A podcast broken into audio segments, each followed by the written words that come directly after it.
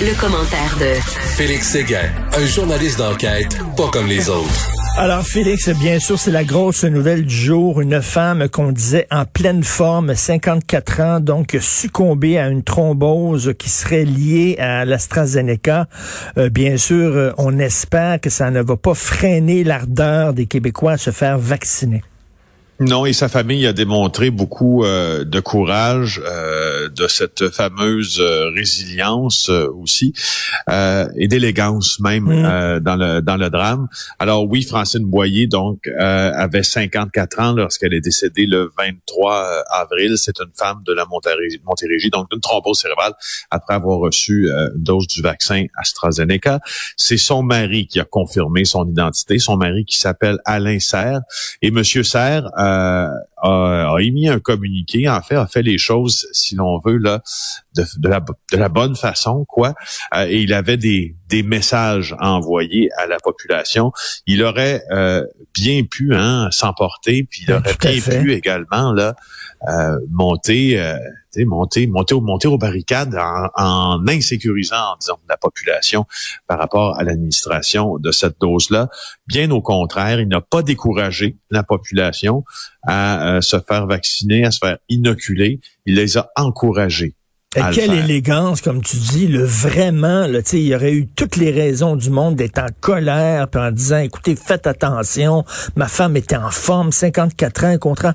Il a passé par-dessus ça, il a pensé, il a pensé au, à, la, communauté en, en, général. C'est vraiment incroyable. Eh, eh, oui, c'est ça, un, un, geste, oui, bien sûr, un geste euh, qui l'honore, puis une pensée pour euh, une pensée qui, qui, qui, qui est plus grande euh, que sa propre, qui va au-delà de sa propre famille, puis de son propre mal, de son propre deuil. Alors il dit au texte là, il dit ne pas hésiter à être vigilant, puis à être en action par rapport aux symptômes si c'est nécessaire. Il dit, je cite, euh, la famille Boyer tient à encourager les personnes qui reçoivent un vaccin à rester alertes quant aux symptômes, aux réactions inhabituelles et à communiquer avec Info Santé en cas de doute. Euh, euh, ce couple-là, lui et elle, avaient été vaccinés le 9 avril euh, dernier. Madame Boyer commençait à ressentir une grande fatigue, des maux de tête.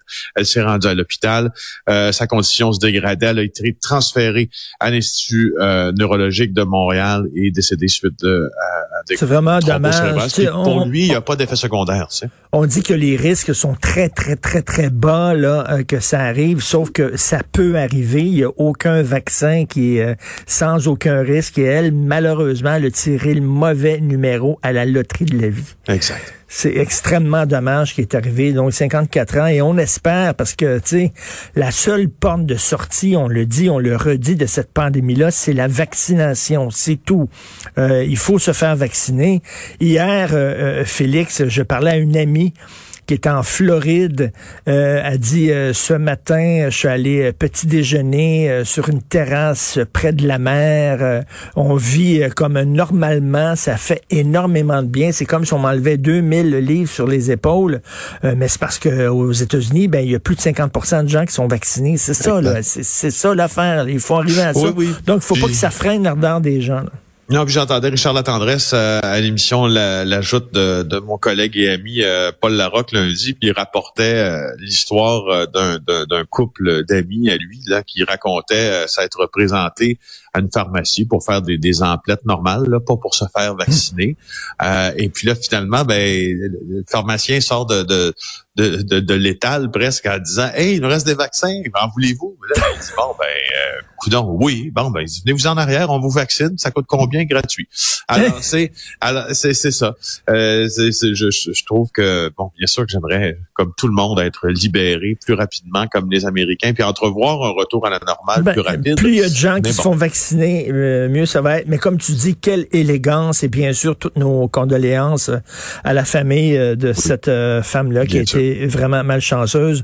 Deux Québécois qui partent en guerre contre Marvel, euh, ils disent ben que le, le, le, graphisme, le personnage d'Iron Man euh, a été euh, copié sur... mais tu sais, ça, fait longtemps, Iron Man. Le premier Iron Man, il est temps qu'ils se réveillent, les autres, là, avec Robert ben, Downey Jr., ça, ça date de plusieurs années. Et c'est ce que je me dis. Euh, deux frères euh, montréalais qui partent en guerre, effectivement, contre Marvel. C'est Michael Elgouyen qui nous apprend qui nous apprend ça dans le journal de Montréal. Euh, en fait, ils accusent Disney et Marvel maintenant, hein, qu'ils accusent, ils accusent de plagiat, plagiat pour le design de la nouvelle, la nouvelle, hein, pas l'ancienne, la nouvelle armure du célèbre personnage. Là est la différence, Richard, parce qu'effectivement, ça existe depuis longtemps Iron Man, mais il semble qu'il y a une nouvelle armure. Moi, je suis loin d'être un, fan des films de super-héros, alors j'ai de la difficulté à te dire si effectivement ça y ressemble, parce que je regarde les deux images, moi, je n'y vois pas beaucoup de ressemblance.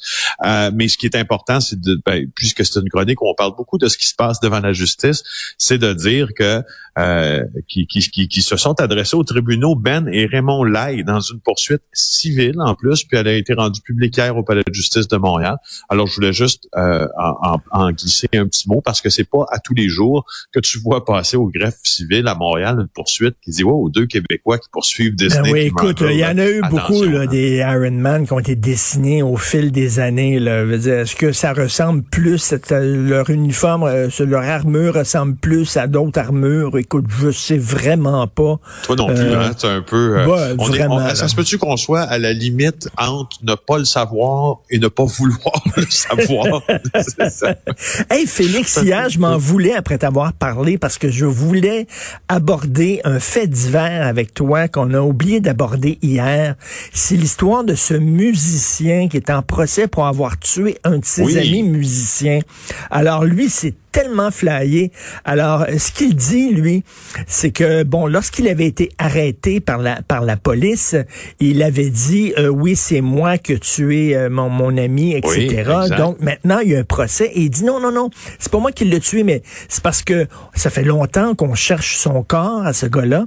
Donc, je me suis dit, il faut vraiment que les Québécois euh, fassent une recherche là, pour essayer de trouver où il est. Donc, ce que je vais faire, c'est que je vais dire c'est moi qui l'ai tué. Je vais me faire arrêter. Il va avoir un procès. Et là, ça va mettre la lumière sur ce gars-là. Et là, soudainement, il va avoir comme une quête pour aller chercher. C'est n'importe quoi. non, non, non, écoute, c'est n'importe quoi. C'est un, écoute, c'est un documentaire tristement burlesque qu'on pourrait faire avec ça. Tu sais, en plus, oublie pas, là, c'est un gars qui a été tué à coup de guitare, là. Ben oui, puis le gars, lui, il avait, il, avait, il avait écrit ce qu'il avait fait. Supposément, il avait écrit le meurtre de son ami, mais il dit non, c'était des paroles de chansons. C'est ça, exactement. C'était pas un aveu, c'est des paroles de chansons. C'est assez flagré, là. Et en plus, après euh, le meurtre, il serait allé avec son groupe se produire en spectacle en Ontario, après avoir démembré le corps de sa victime, avec le reste du groupe comme si absolument de, rien n'était. Il l'aurait battu à coups de basse, à coups de ah sa guitare basse. Écoute, en terminant, ah. c'est vraiment flyé cette affaire-là. Québec veut le magot d'un ancien élu. Oui, mon collègue Jean-Louis Fortin du bureau d'enquête ce matin euh, qui nous apprend que Québec souhaite confisquer 150 000 dollars saisis au domicile et au bureau d'un ancien conseiller municipal de Blainville. Ça a été confisqué à Dominique Caillé, saisi en argent comptant, caché dans un mur. Ça fait drôle, hein? Chez des élus, de l'argent caché dans les murs, ça me fait penser à Ozark que tu m'as suggéré ben oui, ben oui. de regarder, que je suis en train de regarder. Je t'en veux un peu pour tout ça. euh, alors, euh, le motif, en fait, là, de la saisie à venir, si elle est autorisée, c'est que on dit que l'enquête démontre que l'argent saisi, euh, ben, c'est un produit d'activité illégale. Alors, c'est l'État québécois qui allègue ça dans une requête qui n'a pas encore été entendue, par exemple faut attendre que ça soit entendu. Monsieur Caillé a été conseiller municipal de la ville de Blainville de 2001 à 2005 et organisateur pour le parti vrai Blainville. Le vrai Blainville. De François, l'ex-maire François Écoute, mettre de l'argent dans les murs.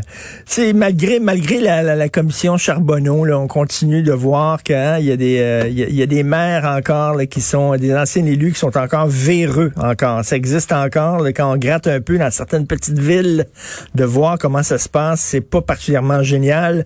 Merci beaucoup Félix Séguin. On se reparle euh, demain. Bonne journée, Félix Séguin, bien sûr bureau d'enquête, Journal à Montréal, Journal de Québec et animateur de JE.